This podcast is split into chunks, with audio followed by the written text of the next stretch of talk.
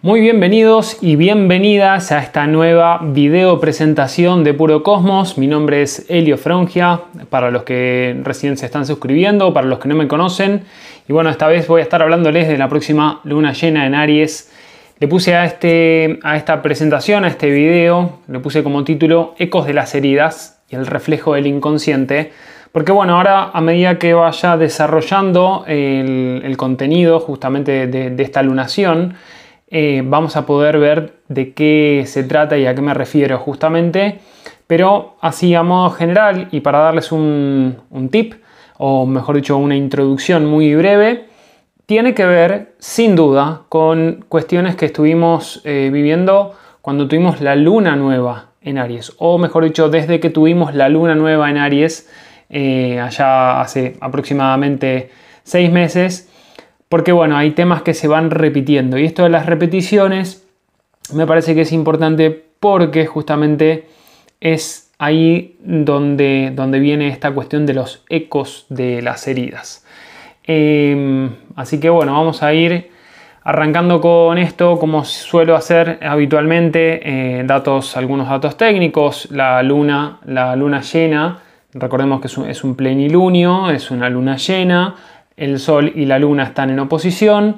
Se va a dar el día 9 de octubre de este año 2022 a las 17.54 horas de Argentina, 22.54 horas de España, en el grado 16, eh, grado 16, 32 minutos de Aries. Y ya empiezan a ver, para los que saben un poquito más de astrología, por qué hablo de los ecos de las heridas. Vamos a ver que está en conjunción a Quirón, pero vamos a ir de a poco.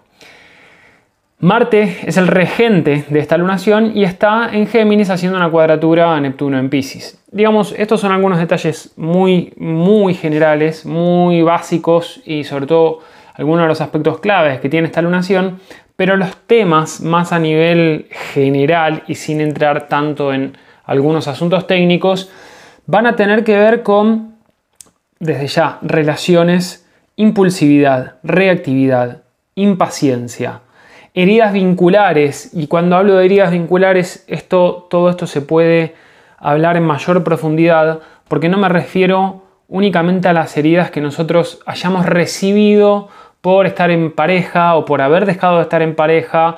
No, mm, creo que sería conveniente que empecemos a, a ver a los vínculos de todo tipo, los vínculos significativos, vínculos con otras personas, una, en relaciones uno a uno, socios, pareja, clientes también, eh, algún jefe eh, o jefa eventualmente, siempre hay algo que vamos intercambiando como una cuestión de compensación de nuestra estructura psíquica y desde ese punto es donde aparecen estas necesidades eh, de reconocernos un poco en el otro y acá a veces aparecen heridas. Estas heridas no son algo que nosotros recibamos como una cuestión de ponernos en un lugar victimista, en un lugar de, que somos los únicos que han recibido heridas, porque también nosotros le sucedemos al otro. Entonces acá siempre hay una dinámica que es de, va, de, de ida y vuelta, sobre todo cuando estamos hablando del eje Aries-Libra, que es el eje del encuentro. Pueden ver también el video anterior que hice de la luna nueva en Libra, Pueden ver también el video que hice del año nuevo astrológico, cuando fue el equinoccio de Aries, eh, allá por, marzo, también marzo-abril, marzo fue, em, porque ahí van a, van a notar que, hay algunas cuestiones que ya nos están planteando hace tiempo, y de hecho me podría ir más atrás todavía, eh, nos están planteando hace tiempo que necesitamos hacer un cambio en las dinámicas vinculares comprendiendo principalmente que el vínculo más importante que podemos llegar a tener es con nosotros mismos. ¿Por qué? ¿Por qué digo esto? Porque, bueno, muchos de esto, mucho de lo que voy a decir ya lo sabrán, pero tenemos la tendencia a, a creer que siempre repetimos cosas, o mejor dicho, tenemos relaciones y nos pasan siempre lo mismo, siempre la misma historia, y ¿saben qué? El único factor común cuál es? Sí, ustedes o uno mismo, digamos. Así que, ¿qué es lo que tenemos que aprender? Si nosotros seguimos repitiendo cosas, hay algo que nosotros necesitamos integrar, que necesitamos mirar hacia adentro. Y todo eso que repetimos y no nos damos cuenta, lo estamos repitiendo porque es a través del otro que nos está diciendo, date cuenta, es hora de que lo mires y dejes de proyectarlo afuera para que lo mires internamente. Y lo puedas trabajar y lo puedas sanar. Porque, de nuevo, es desde ese lugar donde nosotros podemos generar vínculos sanos, expansivos, a pesar de todas las dificultades que pueden tener los vínculos. Bueno, me estoy yendo un poquito por las ramas, pero temas de esta lunación van a tener que ver con, con esto de la impulsividad, la reactividad, la impaciencia, las heridas vinculares, como decía antes, y cuánto sanamos desde marzo. Y sobre todo, sobre todo esto también me parece importante, tal vez me meta un poquito a hablar de, del arquetipo de, Quirón, eh, sin entrar tanto en detalles mitológicos, pero vamos a ver, tal vez sí. ¿Dónde seguimos sintiendo una herida, un dolor de rechazo? ¿En dónde sentimos que todavía nos están rechazando? Y la pregunta que cabe, de fondo, más mm, como una, una pregunta más al subconsciente, es ¿dónde sentís que te estás rechazando a vos mismo o a vos misma? Porque tal vez es desde ese lugar donde nosotros tenemos la posibilidad de integrar, de reconciliarnos con nosotros, con nuestra herida, con nuestro dolor.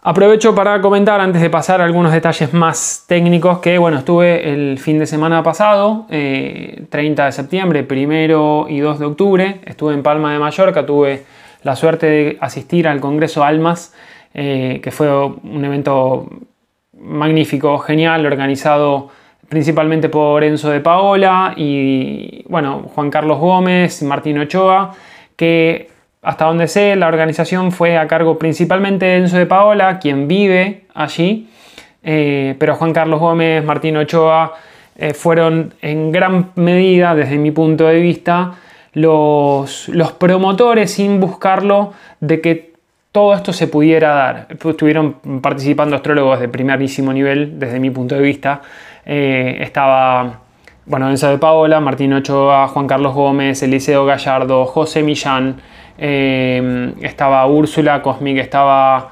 eh, ¿quién más? estaba Antonio Polito, bueno, en fin, hubo, hubo varias, varias personas ahí que me parecen brillantes y que cada una aportó también un punto de vista eh, complementario, eh, diferente. Hicimos, Pablo Flores también estaba, hicimos algunas dinámicas eh, que fueron súper interesantes, más de constelaciones sistémicas también. Así que bueno, nada, esto es para comentarle un poquito que si estuve fuera, en parte es porque estaba yendo adentro para aprender y seguir incorporando más, más conocimiento, otros puntos de vista que me parecen súper nutritivos.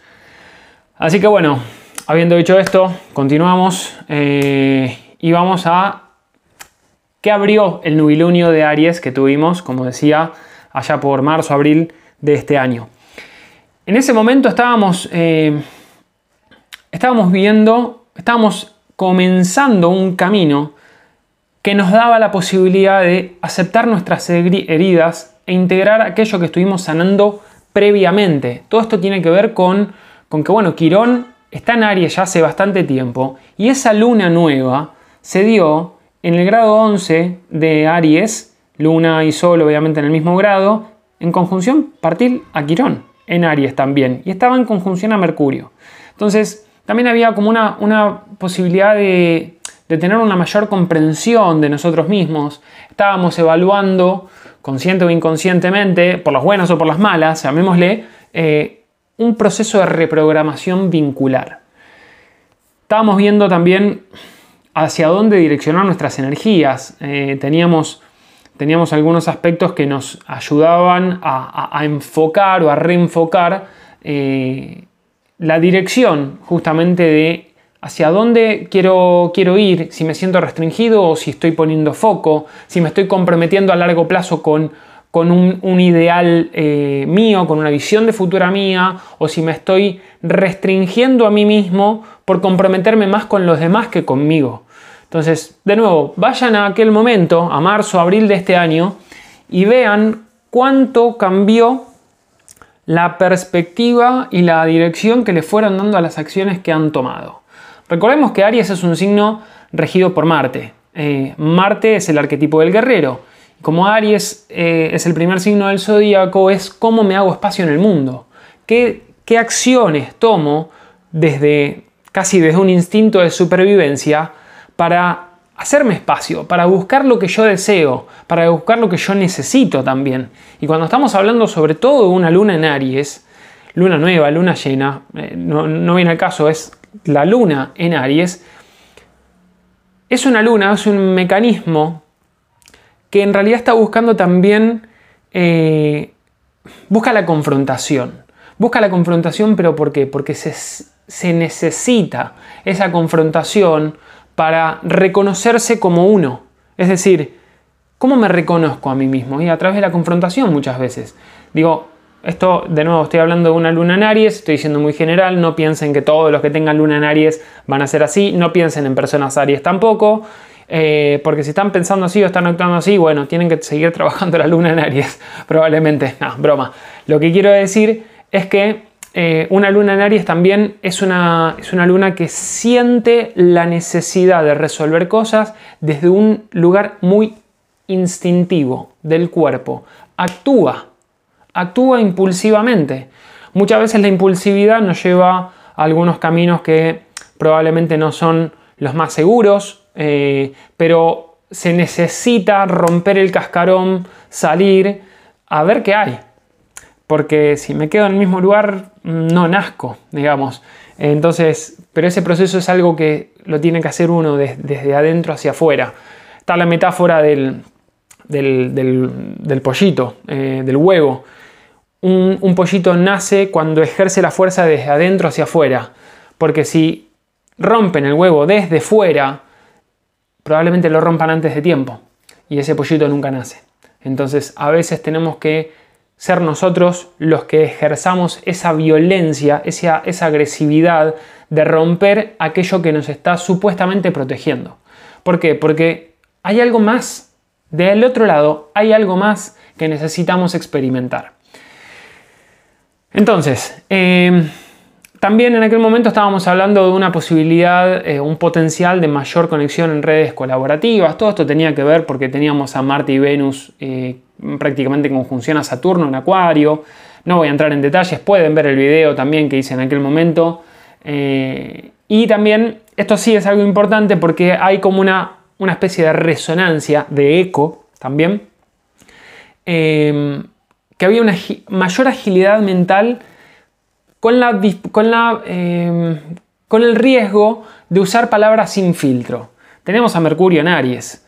Mercurio en Aries en conjunción a la Luna, en conjunción al Sol, es como necesito decir algo y lo voy a decir de manera sin pensarla.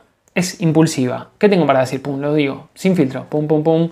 Y puede ser una especie de lengua, lengua karateca. Es parecido a lo que estamos teniendo en este momento, que lo voy a mostrar en la diapositiva siguiente. Ahí vamos. Y eh, bueno, por otro lado había algunas cosas que estábamos empezando a idear, que se estaban empezando a gestar, que podían tener una fuerte aceleración de inicios alrededor del 10 de mayo y para ponerlos un poco en contexto, sin mal no recuerdo, más o menos por el 10 de mayo fue cuando Júpiter ya había entrado en Aries eh, y estaba moviendo las energías de inicio, justamente. Vamos a esta luna llena, porque estamos hablando de la luna llena en Aries, no estamos hablando de la luna nueva, pero está todo relacionado.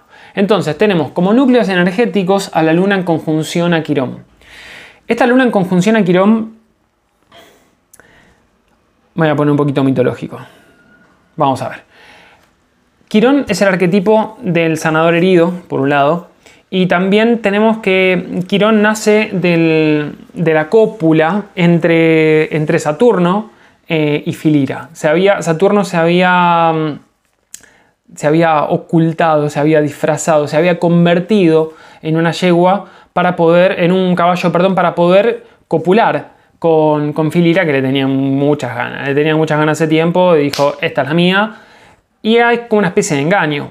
Ahora, cuando Filira se da cuenta, ya había pasado el, suceso, eh, y cuando Filira se da cuenta, bueno, más tarde nace, nace Quirón y Saturno sale corriendo como Saturno. Entonces ahí hay una cuestión de que Saturno, que era un semidios y Filira era una, era una yegua, de, esa cópula, de esa creación, nace Quirón. Mitad dios, mitad semidios, mitad caballo. Es un centauro. Ante los ojos de la madre, principalmente ante los ojos de Filira, siente un rechazo profundo. Bueno, Quirón es, em, es criado, es, em, le, enseñan, em, no me sale la palabra ahora, pero le enseñan, es educado por el dios Apolo, entre otros. Y él aprende muchísimos conocimientos. Era un sabio de la medicina, era un sabio en las artes de la guerra, sabía también de matemáticas, sabía de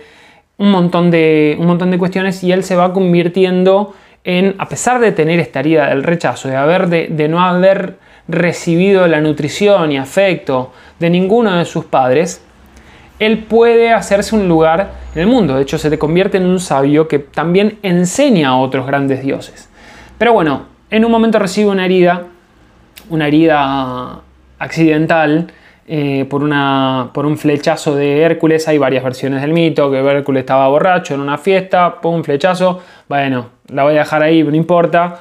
Eh, la herida se produce por esta, por esta flecha que le, le, impacta en la rodilla a Quirón y esta herida tenía el veneno de la hidra. Entonces, esta herida se transforma en algo incurable para Quirón. Entonces Quirón a pesar de saber todo lo que sabía, sentía dos heridas.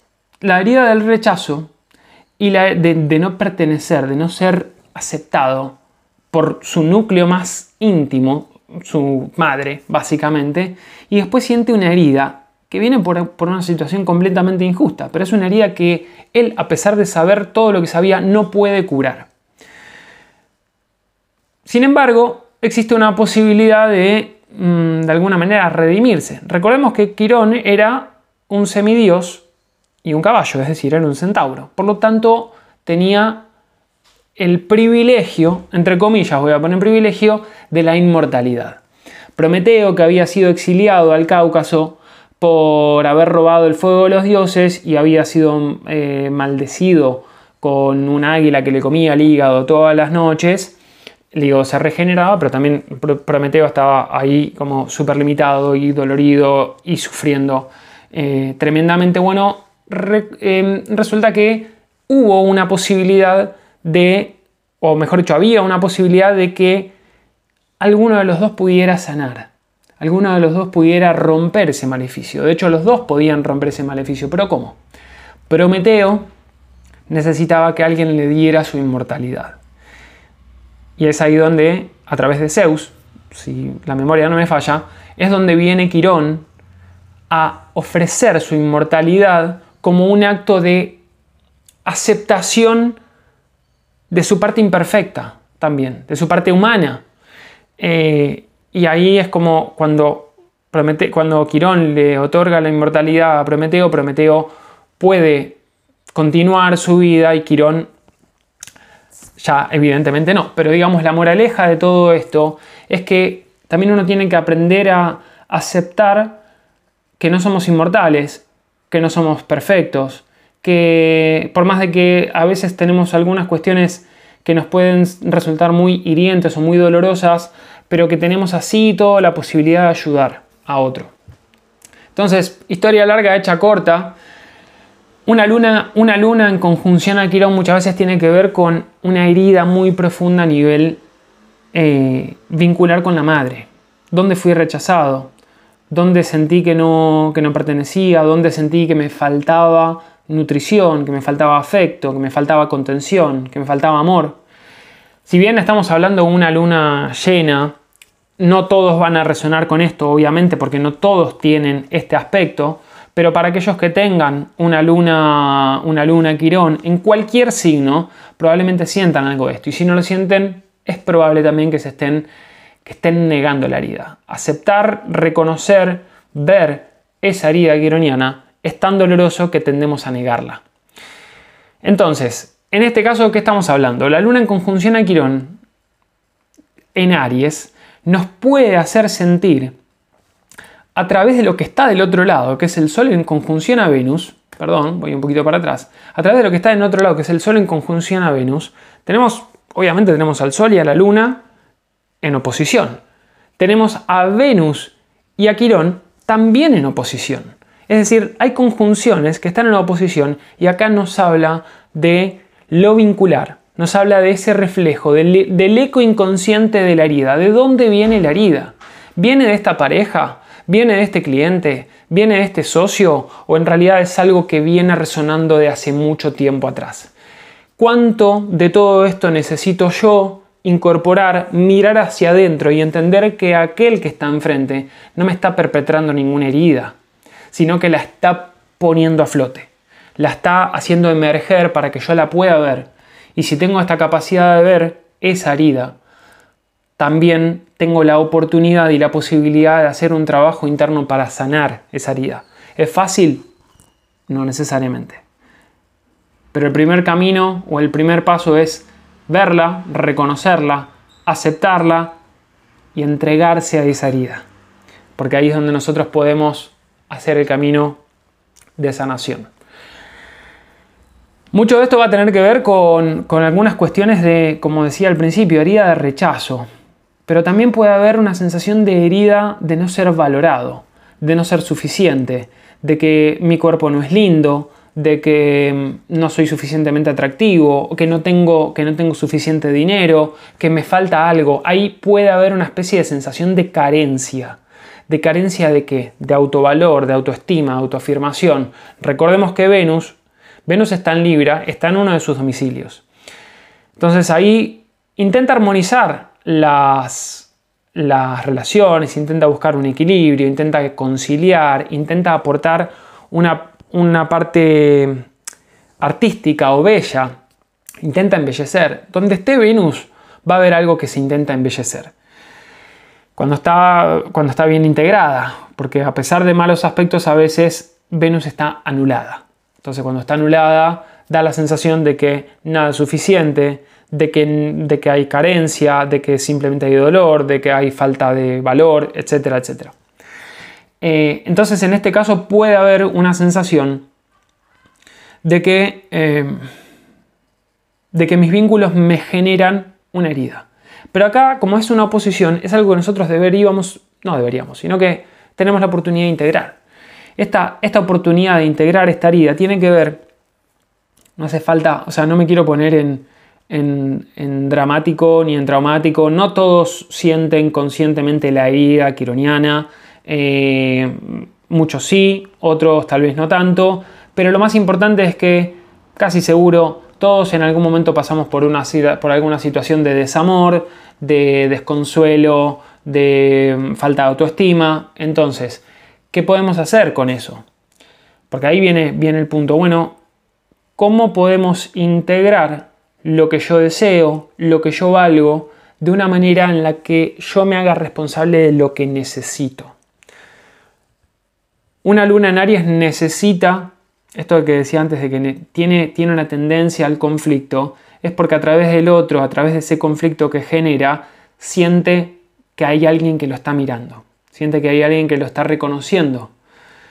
La manera más integrada de, o más sana de integrar esto es que yo soy suficiente por mí mismo, que tengo la capacidad de ir por mi cuenta, de que no dependo necesariamente de nadie, y mucho menos a través de la pelea. Porque una de las energías bajas, una de las expresiones bajas de la energía de la luna en Aries, es que puede sentir que el amor implica pelea, que el amor implica conflicto, que el amor implica esta sensación de competitividad muchas veces. Bueno, no hay con quién competir en realidad. ¿Para qué? O sea, eh, tal vez dándole, siendo claro con lo que uno necesita y teniendo una buena predisposición, obviamente del otro lado, tenemos esa posibilidad de hacernos cargo de nuestras necesidades emocionales, de no responsabilizar en la afuera. Cada luna tiene su mecanismo. Va a ser más importante la luna por elementos en general. Eh, cada, cada mecanismo, cada luna, cada elemento va a tener una forma de, reaccionar ante la sensación de inestabilidad o de falta de nutrición y de contención emocional. Pero a lo que quiero ir con esto es que, eh, en este caso, para no divagar demasiado, la luna en Aries, en conjunción a Quirón, en oposición a Venus, bueno, tenés que ver tu propio valor. En lugar de andar criticando porque no te valoran, porque no te quieren, como vos crees merecer, ¿qué tenés adentro? Donde vos te sientas valioso, valiosa. No se lo reclames al resto. Si hay que reclamarle demasiado al otro, no es por ahí. Simplemente no es por ahí. Pero cuando digo no es por ahí, no es porque el otro no te esté valorando lo suficiente. Es porque el otro te está mostrando que vos no te estás dando el valor suficiente. Entonces acaba de haber una dinámica que tiene que ver con justamente tomar responsabilidad, hacernos cargo. Y esto es interesante porque las luminarias están en aspectos armónicos a Saturno. Estamos teniendo a la Luna en sextil a Saturno, al Sol en sextil a Saturno. No es partil, pero está muy ahí. De hecho, el, perdón, el Sol en trígono a Saturno y la Luna en sextil a Saturno. Entonces, esto nos da estabilidad nos ayuda a darnos estabilidad. ¿De qué? De nuestra identidad y de nuestras necesidades también. Una luna en aspecto con Saturno, un aspecto armónico con Saturno es, bueno, tengo la capacidad también de, tomar un poco de distancia, de protegerme sanamente, no protegerme evasivamente, sino protegerme sanamente, crear ese límite necesario para decir hasta acá sí y, y más allá no.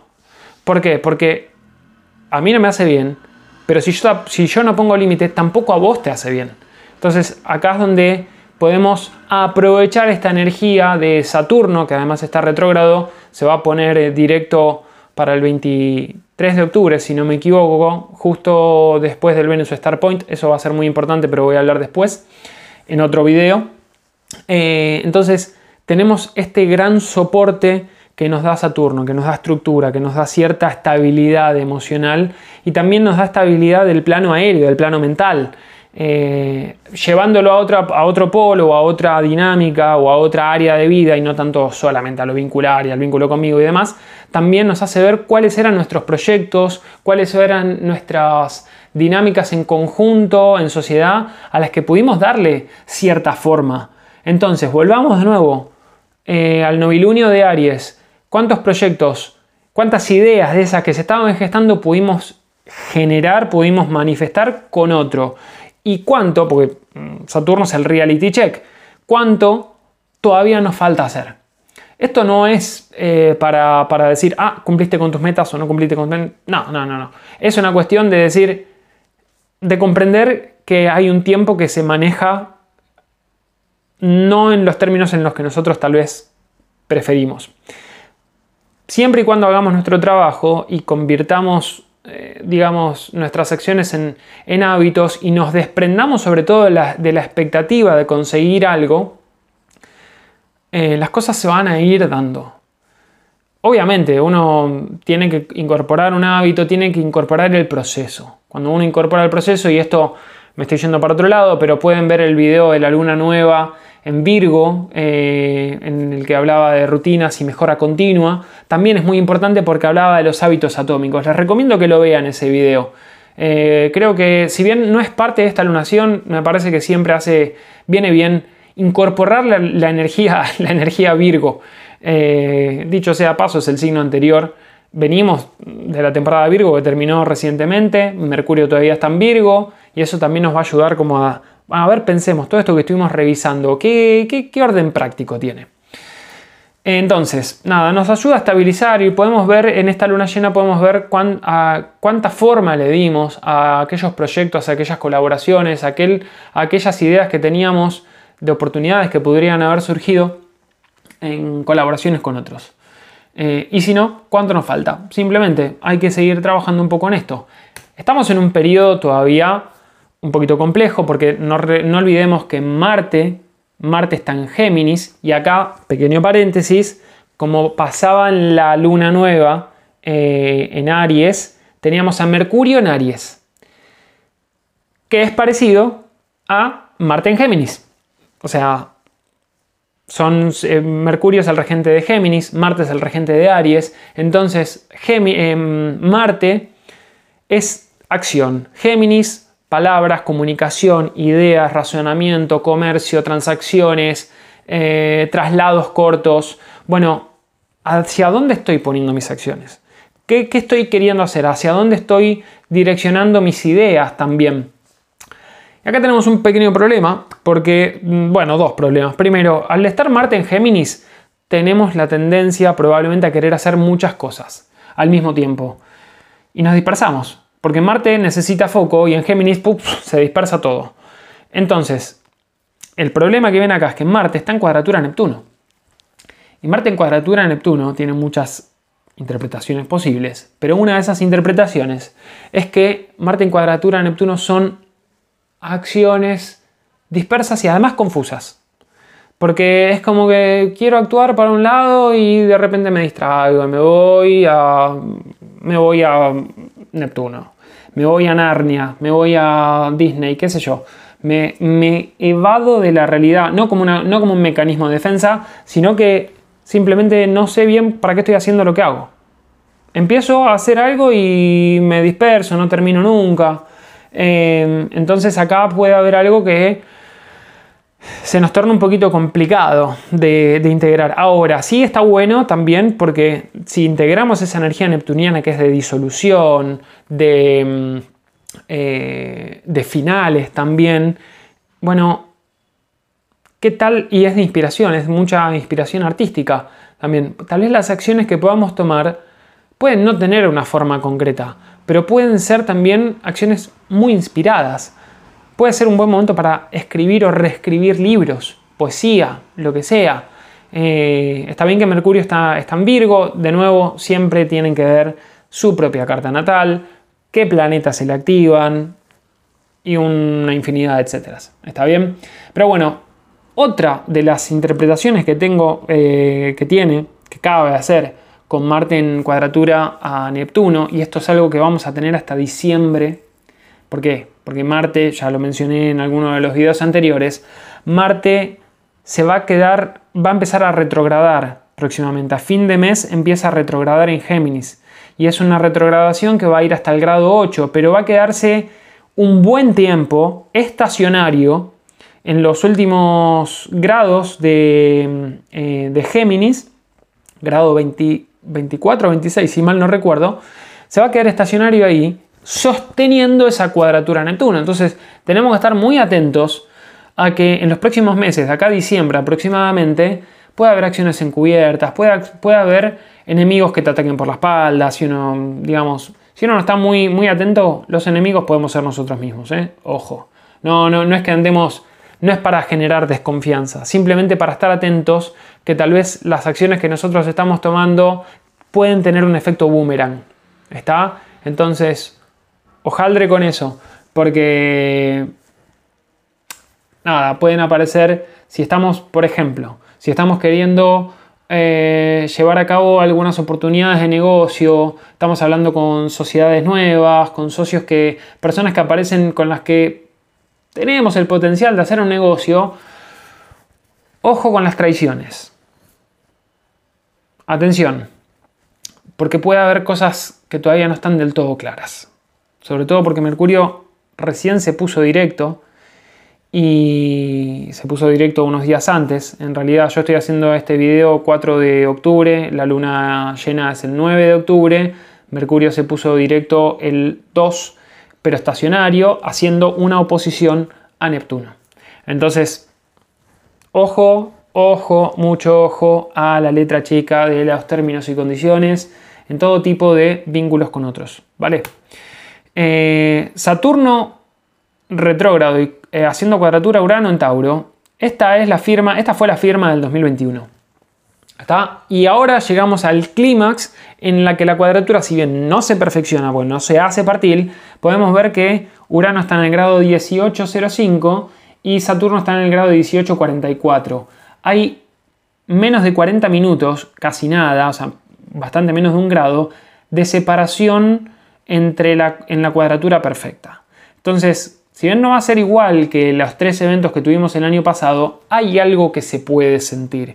Pero también es una cuestión, llevándolo a otro plano, es cuánto a pesar de las dificultades, a pesar, de las tensiones, a pesar de las, eh, de las cuestiones que hayan sido eh, generadoras de cambio que nos, que nos implicaban una incomodidad en algún área de nuestra vida, importante ver dónde tienen la zona Acuario dónde tienen la zona Tauro en sus cartas natales, qué cosas estuvieron moviendo y cuánto estuvo integrando ese movimiento que me propone Urano. Porque si bien ahora que los dos están retrógrados, Saturno es el que más fuerza tiene y está como dándole estructura a aquellos cambios que estaba imponiendo Urano, y Urano y Saturno tienen que ver con, son, son antagónicos eh, en algún punto, porque Urano quiere lo nuevo, quiere lo disruptivo, lo tecnológico, lo avanzado, con una visión futurista, más extravagante, más de la libertad, etcétera, etcétera. Saturno es más tradicional, más de la forma, del formato, eh, de la autoridad. Entonces, ¿cuál era la tensión eh, que se estuvo generando? ¿Cuál era la tensión, sobre todo Urano en Tauro? Era, che, tenemos que hacer algo completamente diferente en temas taurinos. Finanzas, economía, recursos naturales, eh, placer, valor y un montón de otros, etc. También, no me quiero repetir demasiado, pero ¿qué estuvimos integrando en los últimos, también casi, casi nueve meses, diría? Eh, a ver, Sí, porque creo que la última, la, última, la última cuadratura fue en diciembre del año pasado. Entonces, hay algunas cuestiones que también resuenan con eso. Eh, ¿Qué estuvimos integrando? ¿Cuánto, ¿Cuánto nos abrimos al cambio ese que nos propone Urano? Ese cambio que nos propone Urano, aunque sea incómodo, nos busca, liberarnos de algo. ¿De qué? De viejos patrones, de viejos eh, de viejas estructuras, de, formas que ya son obsoletas. Entonces ahí es donde aparece esta gran oportunidad. Es algo que nosotros podemos integrar. Mercurio en oposición a Júpiter, también importante, porque esto lo mencioné en el, video anterior, si mal no recuerdo. Mercurio y Júpiter son regentes de Géminis y Sagitario respectivamente, por lo cual Géminis y Sagitario forman un eje complementario. Acá lo podemos ver, Géminis y Sagitario es un eje complementario, son opuestos complementarios. Entonces Mercurio, que es la mente detallada, la mente lógica, la mente práctica va al detalle, a lo minucioso, Júpiter es la macrovisión.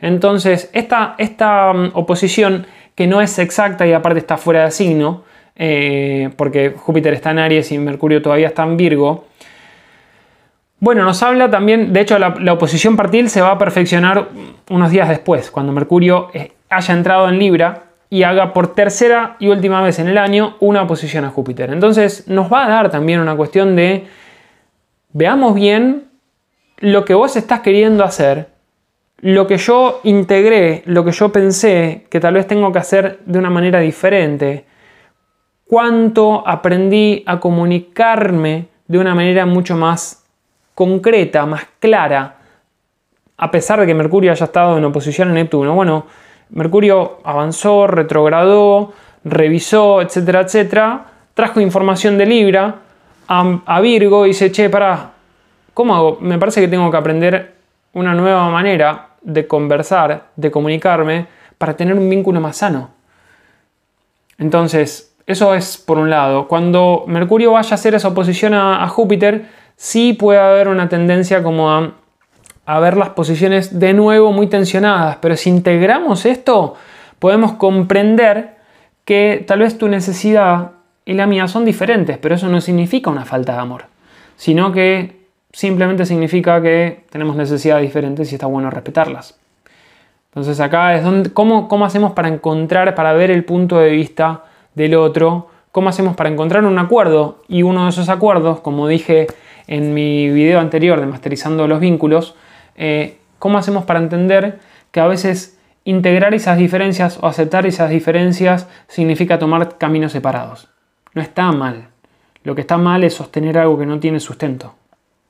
Ahí aparece el sufrimiento. Bueno, me estoy yendo mucho por las ramas, está haciendo un video súper largo. Eh, debe ser el trígono de aire este, que justamente este trígono de aire no es partil entre Marte en Géminis, el Sol en Libra y Saturno en Acuario. Eh, no se va a perfeccionar tampoco, pero va a tener un poquito más de fuerza en las próximas semanas. Y este trígono de aire nos habla de un proceso mental que nos da sustento también. Es decir, bueno, a pesar de que mis acciones pueden ser confusas, pueden ser difusas, puedo tener mucha tendencia a dispersarme, también em, por suerte Marte haciendo este trígono a, Saturno y Marte también en trígono al Sol y a Venus, porque va a ser un trígono también a Venus un poquito más adelante, unos días más adelante, nos hacen reconectarnos con las dos expresiones del deseo, Marte y Venus, eh, y luego, o mejor dicho ahora, sobre todo, em, la, acción y el enfoque puede estar por momentos, y acá es donde pasan dos cosas al mismo tiempo, puedo estar un poco disperso y al mismo tiempo concreto. Entonces, comprender cuáles son los mejores momentos para aprovechar la inspiración que me ayuda a plasmar esas ideas. Tengo inspiración, qué complejo, qué difuso, para suerte que tengo a Saturno que me dice, vení por acá que vamos a hacerlo así. Pum, pum, pum. Es un momento en, la en que pueden aparecer un montón de ideas que no tienen sentido, pero Saturno nos va a buscar el sentido a todo eso. No, no un sentido jupiteriano, sino nos va a buscar el formato, nos va a buscar la materialización, a pesar de que está en un signo de, aire, pero es bajar a tierra las ideas. Bajar a tierra las ideas como a través de, de tomar alguna acción concreta. ¿Está? Así que bueno, Creo que eso es todo. Eh, estos son todos los aspectos en general. Eh, me parece que sí, cubrí básicamente todo. Espero que haya sido de utilidad. Eh, disculpen que se me extendió un poquito el, el, video, el largo del video, pero bueno, a veces pasa. Así que nada, si les gusta el contenido, suscríbanse, compártanlo, disfrútenlo y dejen comentarios que veré cómo los puedo contestar. Así que nada, eso es todo por ahora y nos estaremos viendo en el próximo video de Puro Cosmos. Hasta luego.